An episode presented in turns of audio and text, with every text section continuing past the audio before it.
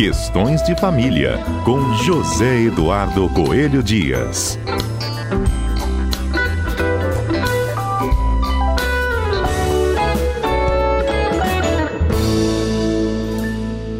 No quadro de hoje, a gente vai tratar do seguinte tema que ganhou inclusive o noticiário nos últimos dias. Se uma relação sexual é condição ou não para se reconhecer um relacionamento na justiça, união estável ou algo semelhante.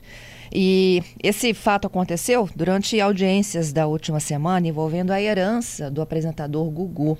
Vamos falar com o nosso comentarista, José Eduardo Coelho Dias. Bom dia. Bom dia, Fernanda. Bom dia aos nossos queridos ouvintes da Rádio CBN. Fernanda, apesar de ser um assunto muito sério e sensível, é, eu, eu, eu, a gente acaba rindo uhum. por, conta, por conta dos memes que a gente vê na internet. Então, um dos memes diz assim: que a melhor forma de você não ter uma relação sexual com uma mulher é casando com ela.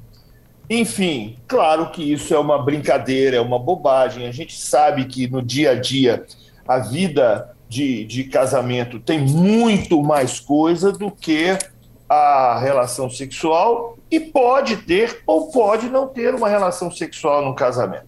Quer ver um exemplo, Fernanda?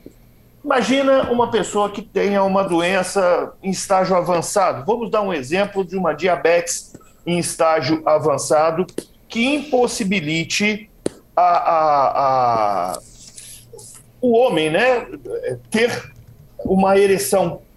Já parou para pensar nisso? Quer não, dizer, pessoa... não parei no diabetes, mas já pensei em outras doenças também que levam né, a uma dificuldade de relação. Exatamente. Então, veja bem, imagina se isso aí, ah, você agora adoeceu, você deixou de ser casado porque você não tem condições de praticar um, um dos atos que é inerente à relação, à conjugalidade. E, e, aí o pessoal esquece, por exemplo, que é na saúde e na doença, né? Uhum. Na pobreza. Sim. Não é, Fernanda. A, a, o relacionamento erótico não é pré-requisito para a formação de uma união estável.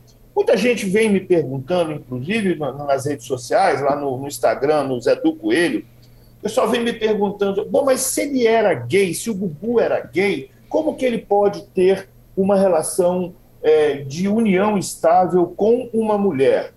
Fernanda, não são poucos os casos de pessoas casadas que descobrem essa situação de serem homossexuais durante o casamento. Não, tem, não são poucas as pessoas que têm essa condição de ser homossexual e que nega essa condição, que não aceita consigo mesmo, não tem paz consigo mesmo para é, é, é, assumir essa condição. Você está entendendo, Fernando? É, eu, eu, assim, eu particularmente achei muito invasivo por parte do advogado, né, da, de, de parte da família que disputa outra parte da herança, né? É, numa situação como essa, Edu, como é que a gente procede ali? Pede para interromper a audiência? Bom, Fernanda, é, é, porque assim, nosso código de ética, que de, eu acho que é o mesmo que o dele, só que talvez ele não esteja entendendo muito. Mas me limita a falar sobre a atuação do colega que, que está atuando num determinado processo. A gente não sabe. O que a gente pode dizer é o seguinte: que há um limite entre a produção de uma prova, que é exatamente a necessidade. Uhum. Se eu não necessito produzir uma prova num processo, é, a produção daquela prova pode ser considerada como um ato protelatório, um ato que atrase o processo. Não vou nem entrar nesse caso específico. Estou tornando leve a situação, tá, Fernanda? Uhum. Vamos, você queira ouvir uma que mora nos Estados Unidos, você precisa de mandar uma carta rogatória para ouvir uma testemunha que não presenciou os fatos. Quer dizer, o juiz deve indeferir. O juiz tem poder para indeferir a produção dessa prova, porque ela não vai ter qualquer utilidade para o processo. Entende? E é ato simplesmente uma forma de procrastinar o processo e desviar a atenção para aquilo que interessa.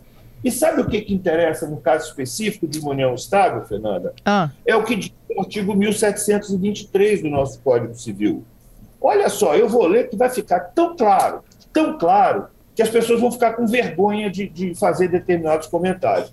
Olha só o que diz o artigo 1723 do Código Civil. É reconhecida como entidade familiar a união estável entre o homem e a mulher, configurada na convivência pública, contínua e duradoura e estabelecida com o objetivo de constituição de família. Então, união estável, convivência pública, contínua, duradoura, com o objetivo de constituição de família. Fernanda, você prestou atenção no que eu disse? Sim. Então me responde, onde que está escrito aqui? Relação sexual. Sexual. Isso aí. Não tá, né, Zedu? Quer ver uma outra coisa que as pessoas confundem? Onde está escrito aí nesse artigo de lei que as pessoas precisam residir sobre o mesmo, sobre o mesmo teto? Também não está. E é por isso que o STJ já decidiu, já sacramentou que a coabitação não é requisito para a configuração de união estável. Então vamos imaginar, a gente conhece pouco, Fernanda, quando a gente fala assim do caso do Gugu, a grande verdade é que a gente não sabe nada do caso do Bubu. A gente sabe aquilo que vocês da imprensa nos permitem saber. E, e, aí o papel de vocês, eu sempre faço questão de exaltar o papel da imprensa, exatamente porque traz as informações que nós não temos acesso. Então, o que, que a gente sabe? A gente sabe que existia uma casa nos Estados Unidos, onde essa senhora residia com os filhos, a gente sabe que o, o, o, esse apresentador famoso, eu gostava dele, tá? É, que esse apresentador famoso ia lá, a gente sabe também que ele tem que ele tinha um trabalho aqui no Brasil, apresentava um programa aqui do Brasil. Então, as pessoas perguntam, bom, mas ele era gay, ele era residente no Brasil e ia lá esporadicamente. Então eles não têm, não tinham uma convivência. Gente, a coabitação não quer dizer nada. E outra coisa, a gente tem hoje em dia a internet. As pessoas se comunicam pela internet, as pessoas se falam pelos aplicativos de, de, de conversa de vídeo, não é verdade? E, e outra coisa, a gente sabe também que algumas famílias tradicionais, comuns, essas do dia a dia, de tantas pessoas invisíveis no meio da multidão, a pessoa está trabalhando, tem um emprego lá longe. Ah, Fernanda, lembrei agora até do meu pai que era caixeiro viajante lá na década de 60, 70, hum. ele passava grande parte do tempo dele é, é, viajando, fora de casa. E quantas famílias são assim até hoje, né? Meu Deus, e aí vai dizer que meu pai não era um paizão, que não era um maridão para minha mãe. Pelo amor de Deus, sinto falta dele. A cada dia parece que só aumenta. Enfim, e, e é apesar dessa distância que, que, que existia. Então, isso também não quer dizer nada. Fernando, o que importa é convivência pública. Todo mundo sabia que, que, aquela, que aquele núcleo familiar ali era uma família, então nós já temos o primeiro requisito.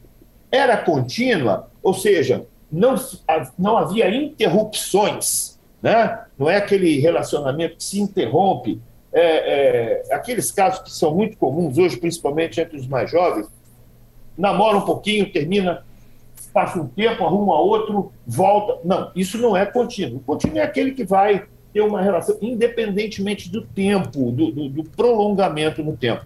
Porque o prolongamento no tempo está no outro requisito, na, na, na condição de ser duradoura. Ou seja, quando vai durando. E esse duradouro também é sempre relativo. Por quê? Porque como a lei não estabelece um prazo para isso, eu presumo que o duradoura é aquilo que tem lá no poeta, no, no poema do Vinícius de Moraes, né? Eterno enquanto dure, tá? Estabelecida com o objetivo de constituição de família. Se a gente olha para aquelas pessoas ali, a gente enxerga uma família, vá lá, é isso que é a união estável. Será que a gente consegue deixar mais claro ou já está o suficiente? Não, eu acho que está claríssimo. Né? Não é essa questão aí que vai interromper o processo entre eles, a disputa. E tem mais, tem mais. O, estou voltando, estive nesse final de semana no Congresso do Mercosul de Direito de Família, lá em Gramado, e assisti uma palestra do professor Rodrigo da Cunha Pereira, que é o presidente do, do IBDFAM, e ele falava exatamente de, de, de, de situações que têm visto, que têm sido vistas hoje, com uma maior liberalidade, inclusive na possibilidade de formação de famílias paralelas. Nosso Conselho Nacional de Justiça, CNJ, proibiu os cartórios que façam as escrituras de famílias paralelas ou simultâneas, né?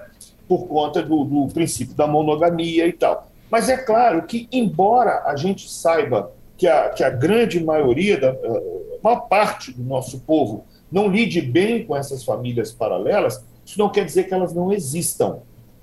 Isso vai depender é de um acordo entre os envolvidos. Que se há uma permissão, eu não vejo problema nenhum. O problema é quando não existe essa permissão, né? Aí já é uma, uma outra história. Então nós não podemos fechar os olhos para a realidade. Embora no campo legislativo nós ainda não tenhamos chegado nesse ponto.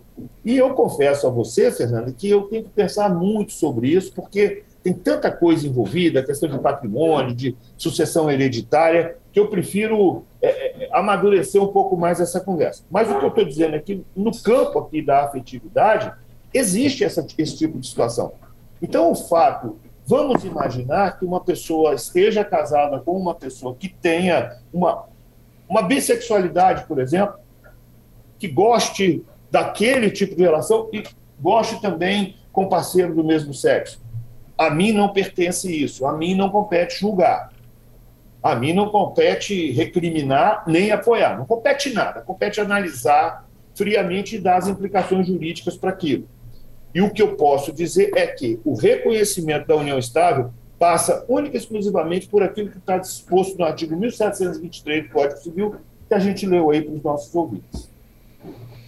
Zedu, muito obrigada, viu, pelo debate, por iniciar a semana aí com tanta lucidez. Estamos aqui e, se Deus quiser, estaremos de volta segunda-feira também para perturbar um pouco mais nossos ouvintes, viu? A gente te espera. Até lá, hein? Até lá.